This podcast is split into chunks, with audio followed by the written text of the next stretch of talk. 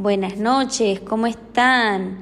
Gracias por acompañarme en este especial programa de todos los miércoles, El placer de vivir. Hoy me encuentro junto a Agustina García, ella es psicóloga y viene a hablarnos sobre los duelos. Hola Agus, qué lindo encontrarnos una vez más en este medio, contanos cómo estás. Hola Dai, bueno, muy feliz y muy contenta de que me hayan vuelto a invitar y más que nada con esta temática tan interesante como es el duelo.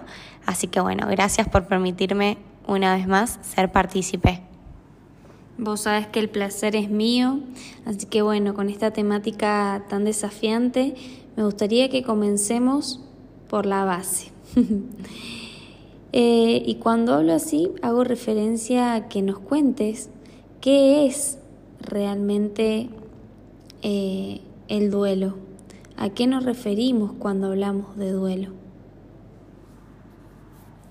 Bien, el duelo es la reacción a la pérdida de un ser amado o de una fracción equivalente. ¿Qué quiero decir con una extracción equivalente? Que una pérdida no significa únicamente una persona. En la cultura, generalmente uno tiende a pensar duelo igual a muerte de alguna persona. Y la realidad es que podemos perder muchas cosas. Por ejemplo, un objeto, una idea, una experiencia, una situación que también amamos mucho. Por ejemplo, ¿a qué me refiero con una idea?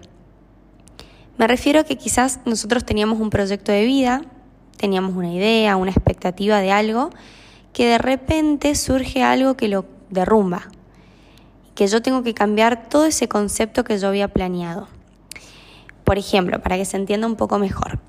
En una pareja, cuando una parte quiere tener un hijo y la otra parte de la pareja no quiere, y yo lo acepto, tengo que romper con esa idea que yo tuve toda mi vida. Esa idea de querer ser mamá, de verme maternando, esa idea que de un día para el otro se derrumbó y que esa expectativa que yo tenía no voy a poder cumplirla. Lo cual significa que voy a tener que hacer un proceso de duelo, un proceso que yo tengo que hacer para que terminar de aceptar esa idea, terminar de aceptar que eso no va a pasar y que mi vida va a ser otra a la que yo tenía pensada. Y eso implica justamente un proceso hasta que llegamos a, esa aceptación. Por ejemplo, otro duelo puede ser cuando perdemos un trabajo, significa justamente hacer un duelo sobre eso que perdí. O cuando nuestro cuerpo cambia y tenemos que aceptar que ese cuerpo que tuvimos toda la vida, un cuerpo al cual amábamos, al cual estábamos acostumbrados y cambió, cuesta volver a, aceptar este nuevo cuerpo. Generalmente esto pasa en las enfermedades que implican cambios como por ejemplo alguna enfermedad que sea de la vista y que de repente tengo que aceptar que mi vista cambió y que mis posibilidades son otras, que no puedo manejar, por ejemplo, porque veo menos y cuesta aceptarlo, obviamente, es un proceso que no es de un día para el otro, no es tan fácil asimilarlo, pero que justamente es un proceso de duelo. Lo mismo cuando hablamos de una persona al cual le tienen que realizar una amputación. Es un proceso hasta que llegamos a aceptar que, bueno, hoy puedo hacer estas cosas y estas cosas no. Mi cuerpo cambió. Hoy me enfrento a esta nueva realidad.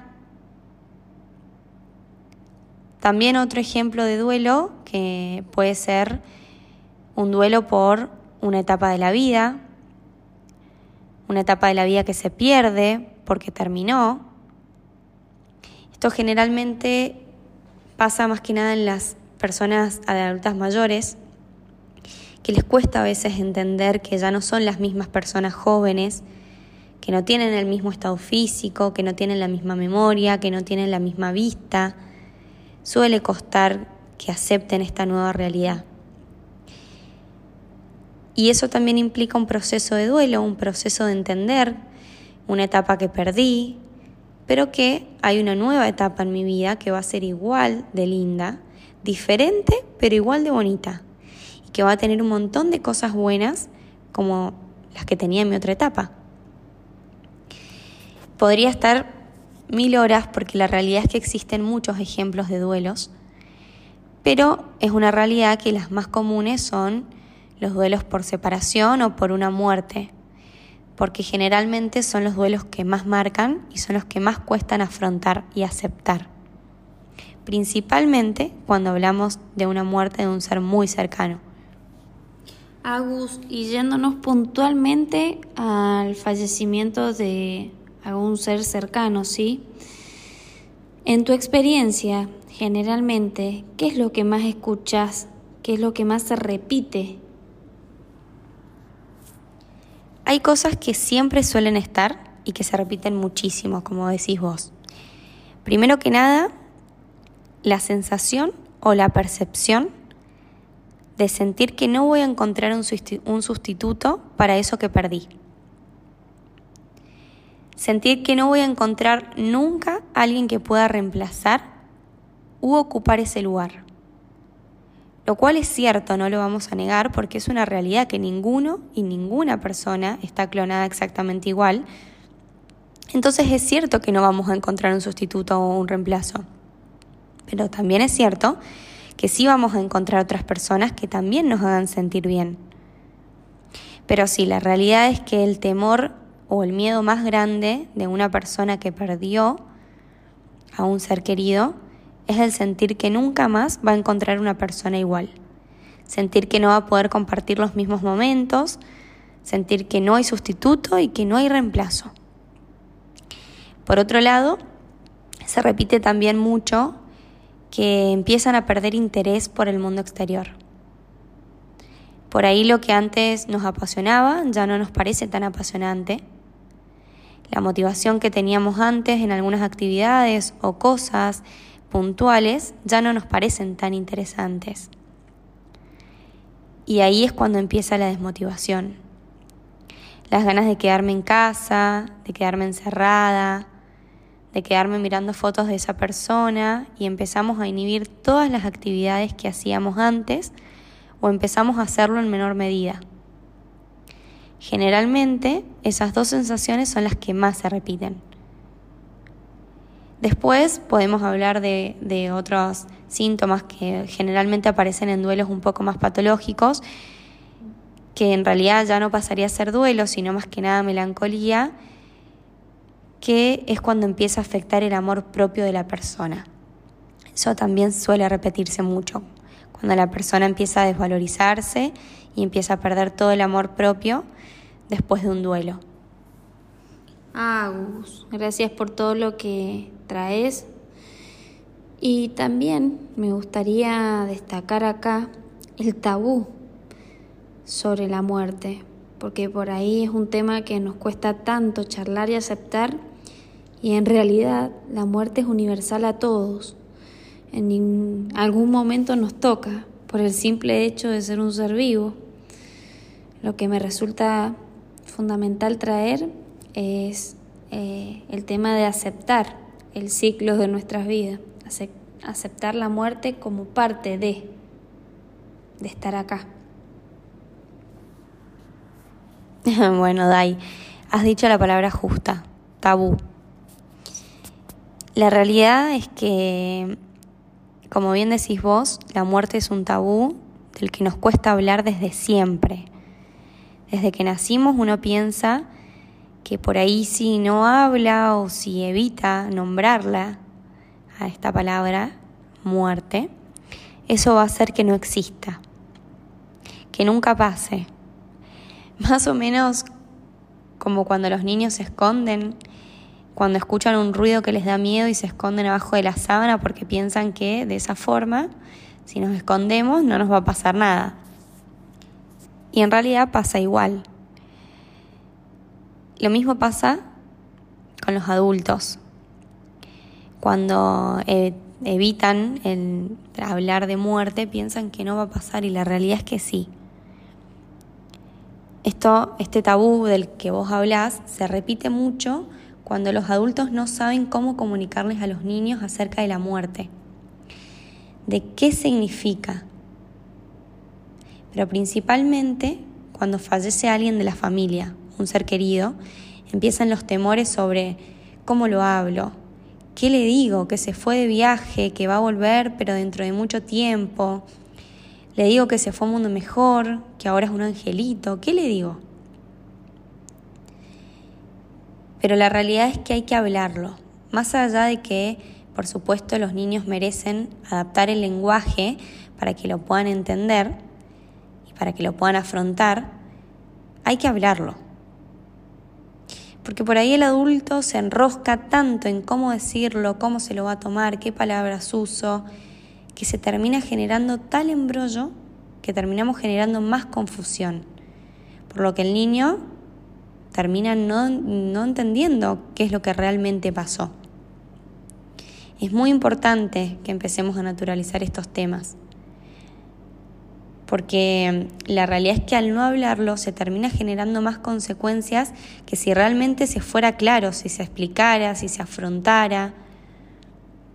Y nuevamente repito, no hablar no va a evitarla.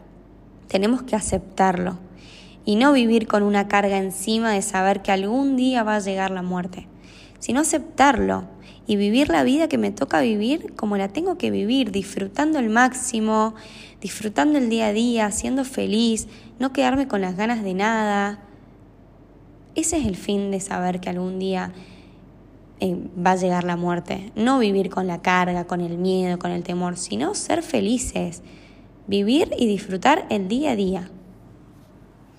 Totalmente, Agus. Me quedo con esto para concluir el primer bloque del, eh, del programa.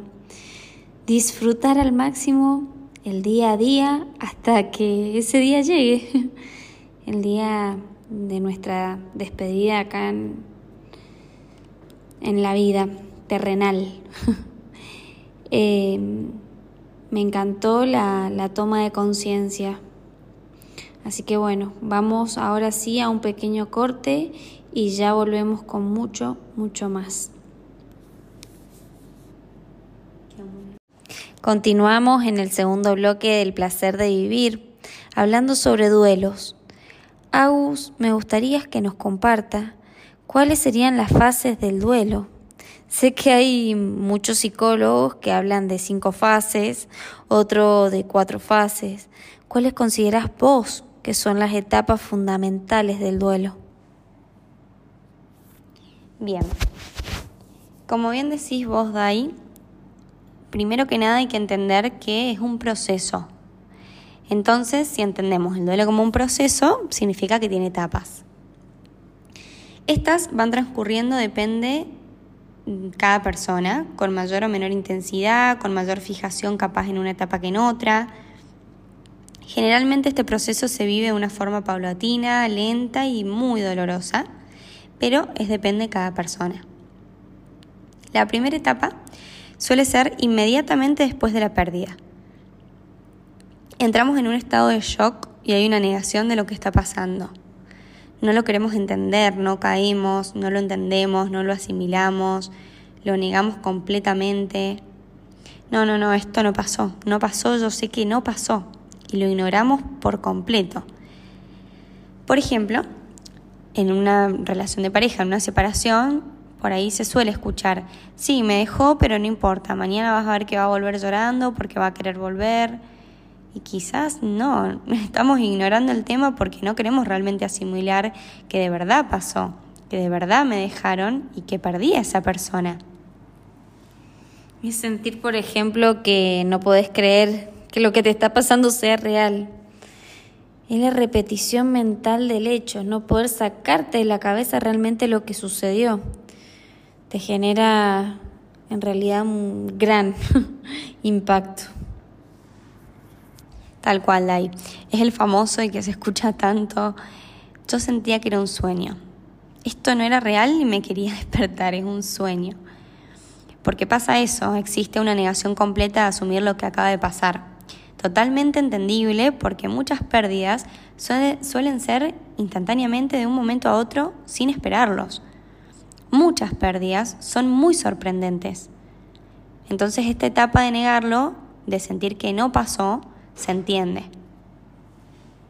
Después pasamos a una segunda etapa, que es la etapa de la ira, donde principalmente estamos enojados enojados con Dios, con la vida, conmigo, con el otro. Estamos enojados, sentimos ira, sentimos decepción, sentimos bronca, impotencia.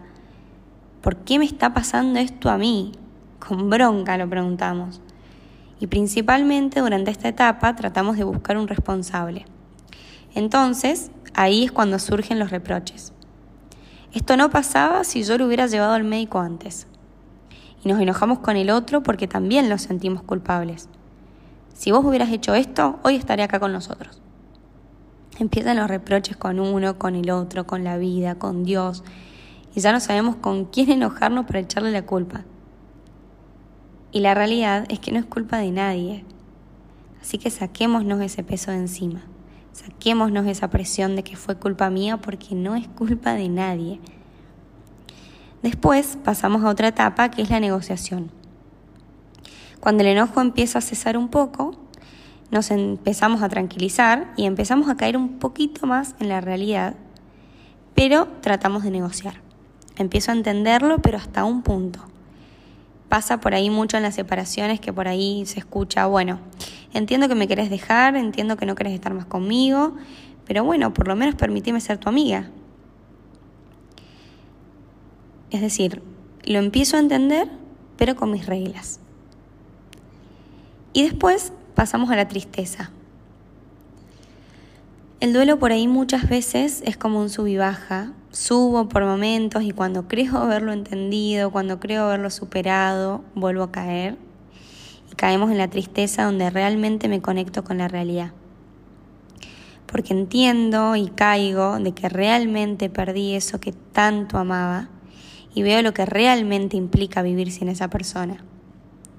Porque claro, empieza a pasar el tiempo, empieza a vivir el día a día y esas cosas que hacía con esa persona ya no las hago, empiezo a pasar por los lugares a los que iba con él y ya no, lo hago con él. Entonces realmente ahí es cuando empieza la tristeza absoluta, empieza la nostalgia, empiezan los recuerdos a flor de piel. La persona empieza a entender no solo desde la racionalidad que esa persona ya no está, sino también desde lo emocional. Empiezo a realmente a caer lo que va a ser mi vida sin esa persona. A ser realista de que aunque vea la puerta por horas, esa persona no va a entrar. En esta etapa en la que caemos en la realidad, tenemos que dejar manifestar todas nuestras emociones.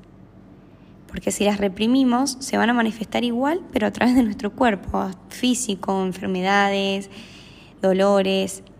Entonces se trata de dejar expresar lo que siento. Llorar si tenemos ganas de llorar. Y por último llega la parte de la aceptación. Pasé por todos mis estados. Lloré, me reí, soñé con esa persona, me enojé, rompí todo, le pegué a la pared, me metí a bañar para tratar de descargarme. Y es cuando llega la última etapa, que es la aceptación. Que es la parte en donde ya la persona empieza a estar un poco mejor, empieza a entender que la vida continúa, que mi vida cambió, que esa persona ya no está, pero que igual continúa. Es aceptar para seguir, para seguir con su vida, para seguir haciendo las cosas que le hacen feliz, para volver a motivarse. Se trata de recordar, pero no desde la tristeza, sino que ya paso a recordar desde el humor, desde lo lindo que viví con esa persona, desde los recuerdos lindos y no desde la tristeza la nostalgia. Agus, está muy bueno todo esto que traes y me gustaría sumarle a esto, si me lo permitís, que estas fases no son estáticas, por lo contrario, pueden pasar, por ejemplo, de un estado de shock a un estado de enojo y volver de vuelta a la negación o también puede suceder que las podemos transitar simultáneamente. Tal cual. Considero fundamental, ya que tocas el tema, la importancia de respetar el proceso de duelo de cada persona, porque realmente es único. No me puedo comparar con las pérdidas de los otros, porque como te digo, cada ser humano tiene su propio proceso de duelo y hay que aceptarlo y respetarlo. El respeto es importante desde dos lugares. En principio, respetar a la persona que está transitando un duelo. Entender lo que vos viviste perfectamente, pero que las etapas de la otra persona en un mismo duelo pueden ser muy distintas a las tuyas porque pueden variar infinitamente, puede variar en la cantidad de tiempo en el que dura el proceso, puede variar en, en qué etapa se fija más cada persona, puede variar el orden.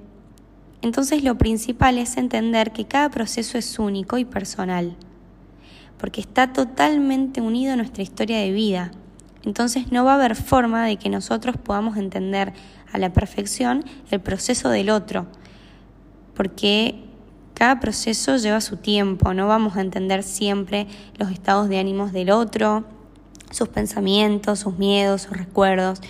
Y digo esto porque suele pasar mucho el juzgar a la otra persona, el no entender cómo puede ser que le dure tanto, cómo puede ser que ya pasó seis meses y todavía sigue llorando, cómo puede ser que todavía no tira las fotos que, tenía con su ex, cómo puede ser que todavía sigue recordando y llorando. Entonces el juzgar es lo peor que podemos hacer, porque realmente es muy doloroso para esa persona que lo está transitando. Entonces es muy importante que ocupemos el lugar de acompañar y no del juzgar o tratar de entender ese proceso principalmente. Ser empáticos, en una palabra. Y por otro lado, es muy importante el respeto de uno mismo, que uno respete su proceso, que se saque de la cabeza esto de tengo que estar más fuerte, no tengo que llorar, y obligarnos y esforzarnos a hacer cosas que uno no siente o no tiene ganas. Es muy importante el respeto de uno mismo. Así como importa el respeto del otro hacia mí, importa mucho también mi respeto que yo le doy a mi duelo, a mis sentimientos, a no callarlos, porque lo más sano en un duelo es transitarlo es experimentar todas las emociones, experimentar esa tristeza, experimentar ese enojo. En fin, respetar y entender que lo que tengo que transitar, lo voy a tener que transitar de la mejor forma, de la forma más fuerte posible, intentando ponerle ganas a la vida. Y aceptar no significa olvidar. Esa persona va a seguir siempre nuestros recuerdos y podemos seguir conectando a través de videos, de fotos, de prendas de ropa, pero siguiendo con nuestra vida. Agus, para ir cerrando e ir un pequeño corte, me gustaría dejarle que jamás se persigan creyendo que deberían sentirse mejor. Tu tiempo de duelo es tuyo y debes respetarlo. Así que ahora sí, vamos a un pequeño corte y te invito a que te quedes escuchando bonita música. Ya volvemos. Continuamos en el placer de vivir con este gran tema que son los duelos. Agus, después de hablar tanto del respeto hacia el duelo, eh, me gustaría que les compartas a los oyentes ¿Cómo podemos acompañar a un otro cuando está transitando un proceso de duelo? Bien, uno como acompañante lo primero que tiene que entender es que no va a poder eliminar el dolor de la otra persona, ni le va a poder dar las soluciones. Porque por ahí uno se piensa que es omnipotente y dice, yo voy a poder ayudar a esta persona, voy a lograr que no sufra, y la realidad es que el dolor lo va a tener que transitar igual. Entonces, primero que nada, sacarnos esa idea. Por otro lado, el rol que podemos tomar como acompañantes es de darles el espacio para la expresión emocional. Dejarlos que expresen sus emociones tal y cual las sienten. Por ende, no le pidas a una persona en duelo que sea fuerte cuando en realidad no lo puede ser. No le pidas que no llore, que contenga sus emociones, porque lo, lamentablemente le vas a generar más carga, más presión de que no tiene que llorar, pero que sus ganas y su cuerpo le dicen otra cosa. Entonces va a tener esa ambivalencia y le genera más confusión de lo que le aconsejan, pero lo que realmente siente. Entonces, no lo, impulses a que contengan las emociones, porque las emociones son sanas y se tienen que transitar. A veces, el mejor aliado es el silencio en estas ocasiones, para generar un espacio de la expresión emocional, para darle esa seguridad. Yo estoy con vos, expresa lo que sientas, yo me quedo acá en silencio. O el mejor, el mejor aliado, el abrazo por otro lado, está bueno tomar un rol de dar apoyo, pero hablamos de un, apoyo concreto y específico. ¿Por qué digo esto? Porque a veces se suele escuchar mucho frases como estoy acá para lo que necesites, contá conmigo. Y suele quedar ahí, esa es la realidad. Porque la persona no sabe qué es lo que necesita en ese momento. Entonces no te va a hablar es mejor tomar un rol de apoyo pero concreto. Ayudarlo a hacer los papeles, a hacer los trámites, a prepararle la comida para que se pueda alimentar bien, acompañándolo al psicólogo, acompañándolo a hacer ejercicio. Es decir, ayudas más concretas, más específicas. Y está bueno que tomemos la iniciativa de nosotros llamarlo para ofrecerle esta ayuda de no esperar a que el otro me avise, porque repito, el otro por ahí no sabe en qué momento realmente llamarte. Entonces está bueno tomar la iniciativa, pero siempre sin forzar ni ser insistente, ni invasivos, por supuesto, sino ofrecer pequeñas actividades que ayudan a activarse, pero como recomendación, no como exigencia. Por ahí también otra forma de ayudar es compartir nuestras experiencias, no desde el lado de la comparación, porque repito, cada duelo es único, pero sí contarle capaz una experiencia similar, nuestra o de alguien cercano que conozcamos, para que también entienda que no es la única persona a la cual le pasa. Lo cual lo va a motivar porque va a entender que así como vos lo pudiste superar, entonces esa persona en algún momento también lo va a poder superar y también lo va a poder hacer. Va a poder estar igual de bien que, que estás vos. Gracias, Agus, por todos tus valiosos aportes. Todo esto que nos traes me gustaría linkearlo con la resiliencia. Porque una persona resiliente tal vez le queden cicatrices propias del duelo, pero no se hunden, por lo contrario, se hacen más fuertes. Fortalecen su mente y su espíritu a partir del dolor. Así que también mi invitación es hacia eso. Ser resilientes a partir del dolor. Totalmente, Dai. Bueno, primero que nada, para despedirme, quiero decirle a todas las personas que están atravesando un duelo Primero que nada, obviamente, desearles mucha fuerza. Sé que es súper doloroso, así que les deseo todas las fuerzas del mundo, que salgan adelante, que recuerden que no están exagerando, que realmente fue algo que les dolió y que está bien si necesitan su tiempo para sanar. Toda la fuerza para que a partir de ese dolor puedan aprender de él, puedan aceptarlo y transformarlo y aceptar que la vida continúa con esa pérdida, pero que continúa. Y bueno, por último, obviamente no dejar de decirles que si perciben que realmente están muy estancados en algunas de estas etapas o que están muy estancados en su duelo, en la pérdida y en la angustia, no dejen de pedir ayuda para poder continuar con sus vidas de la mejor forma. Desde mi lugar eh, les deseo mucha calma, eh, porque decir adiós lleva su tiempo. Y también eh, les deseo mucha, mucha luz para poder transitar este proceso. Nuevamente, muchas gracias, Agus. Es un placer tenerte con nosotros en el placer de vivir. Y bueno, despedirme una vez más, eh, siendo agradecida por todo este aprendizaje. Considero que en cada uno de los programas yo aprendo un montón de cada uno de ustedes, de sus comentarios, de su feedback. Así que muchas, muchas gracias. Nos encontramos el próximo miércoles en el mismo horario y en el mismo lugar. Que estén muy bien.